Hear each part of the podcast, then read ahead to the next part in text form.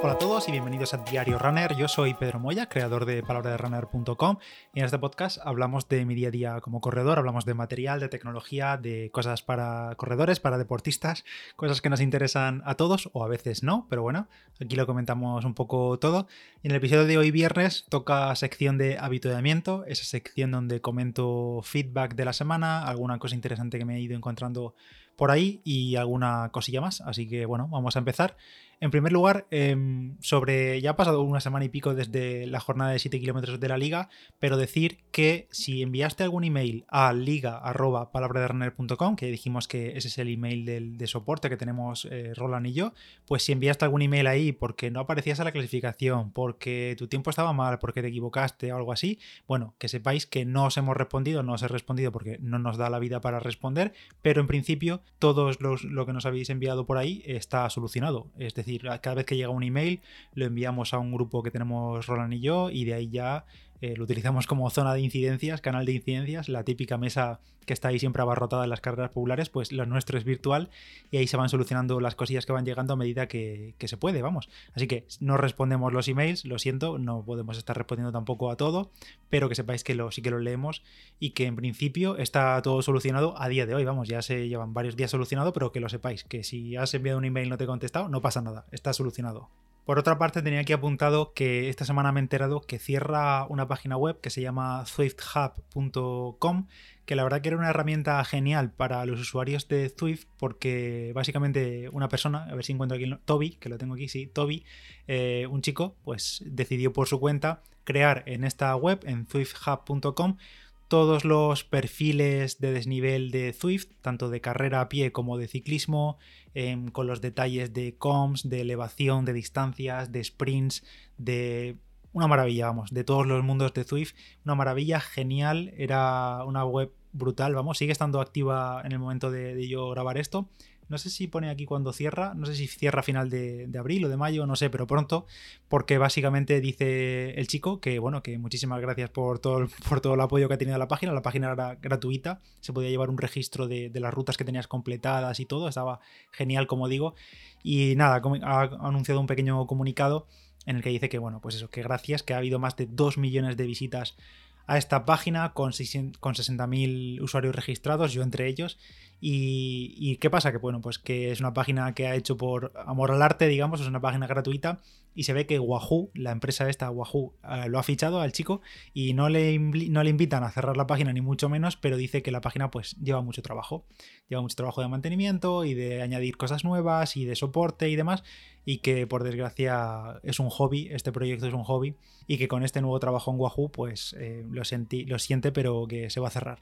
Es una pena, era una página muy buena, Y ojalá Swift integre esto o la compre o se le compre el proyecto, el código, no sé, que haga algo, pero que la verdad es que estaba fenomenal eso para consultar perfiles, detalles, subidas, inclinaciones. Vamos, es como meterte en el libro de ruta de la Vuelta a España o el Tour de Francia, una cosa así, vamos. Era, estaba genial todo el detalle que tenía y lo bien hecho que estaba, así que una pena que cierre.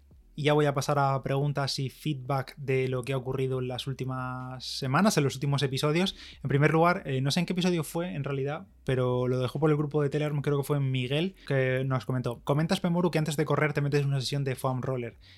pensaba que el roller era solo para después de las sesiones. No te deja las patas demasiado relajadas para darles caña.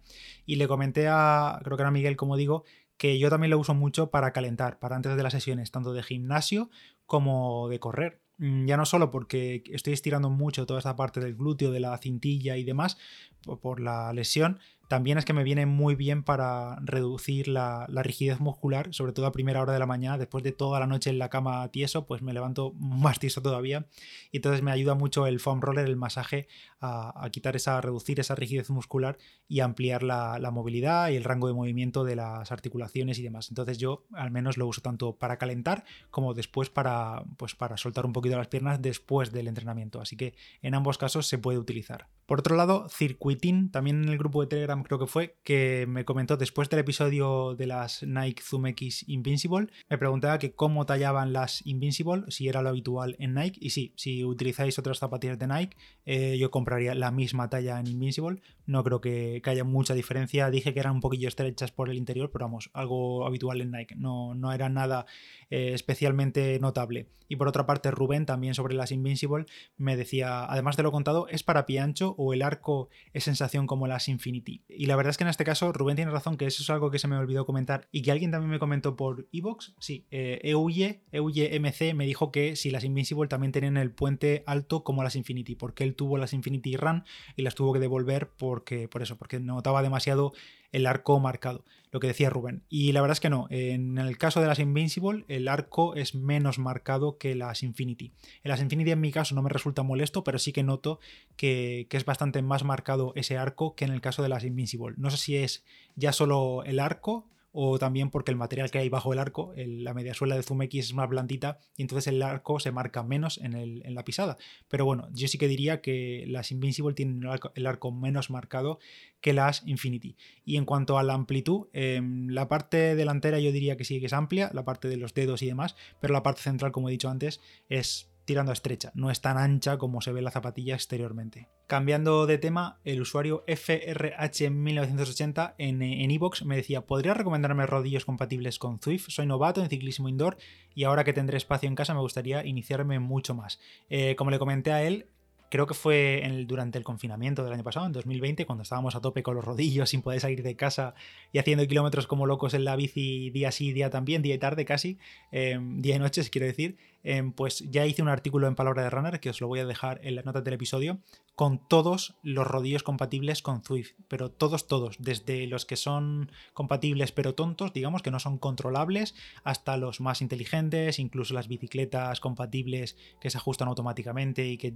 digamos que tienen en forma de, bicicleta, como la de Wahoo, como la de Taxi y demás, pues todos esos eh, rodillos y, bicicletas lo tenéis en, en ese artículo en Palabra de Runner, lo tenéis en las notas del episodio. Y sobre el episodio de ayer de la suscripción de, Street, la verdad es que ha habido bastantes comentarios por el grupo y bueno, hay de todo. Hay gente que dice que no se hubiese comprado el Street hace un año si hubiese sabido que ahora tendría que pagar. Y la verdad es que no tiene mucho sentido eso porque en realidad ahora no tienes que pagar. O sea, si tienes el Street de hace un año o de hace tres días, si quieres, eh, puedes seguir utilizando normalmente. O sea, no hay nada que te vayan a quitar porque además incluso alguna de las funciones que ahora están en la suscripción Em, los usuarios antiguos seguimos manteniéndola sin pagar. Así que en realidad puedes seguir utilizando Street tan normal. La suscripción no es obligatoria, lo repito, no es obligatoria. Y lo único que te ofrece, pues eso, son los entrenamientos, los entrenamientos estructurados, la galería. Pero vamos, que si tú te apañas como hasta ahora, pasando entrenamientos desde Training Peaks o tu entrenador te los planifica y demás, no hay ningún problema, no hace falta ni que pagues. Por otra parte, creo que había varios usuarios, por ejemplo, Doval, creo que decía que, como yo comenté, eh, es usuario de Street y va a aprovecharse de esa promoción de 6 meses por 19,99 euros, que por cierto, yo ya me he dado de alta. Los pagué ayer por la tarde y ya me he dado de alta. 19,99 y ya tengo la galería de entrenamientos dentro de, la aplicación y demás. Vamos, es un pago y ya está me pone que creo que es hasta octubre tengo precio, tengo la suscripción. A partir de ese momento ya, si no cancelo, 9,99. Eh, que tengo que ver si puedo cancelar ya y me mantienen la suscripción, que supongo que sí, porque si no, fijo que después se me va a olvidar. Pero bueno, eso, eh, de verdad que ha habido opiniones de todos los tipos, gente que no le parece caro pagar 10 euros al mes, por ejemplo a, Ron, Roniz me lo decía por Evox, que todo depende, claro, de los resultados. Si ah, utilizando la metodología del entrenamiento por potencia,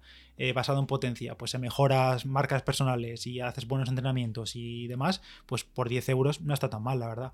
También hay que ver, como decía él, lo currados que están los entrenamientos. Todavía no he tenido tiempo de echarle un vistazo muy a fondo a todos, pero vamos, eh, parece que aunque sean generalistas en realidad, como decía él, como el entrenamiento se supone que va a ir adaptándose a medida que tu forma y tu potencia crítica y tu gráfica de, potencia va actualizándose, pues en principio está adaptado para todos los niveles y no son planes únicos para todo el mundo, sino que se van adaptando a las circunstancias y a la forma física de, cada uno. Así que bueno, ya os comentaré, yo como digo ya he pagado, así que a ver si lo, si lo uso más, habéis usado estos entrenamientos, pero sobre todo lo he comprado por, por ver, em, por curiosear, vamos, por bichar a ver ahí qué ofrecen y si en los próximos meses también meten más cosillas interesantes. Ah, mira, hay una cosilla que se me olvidaba justo antes de darle a exportar el, episodio.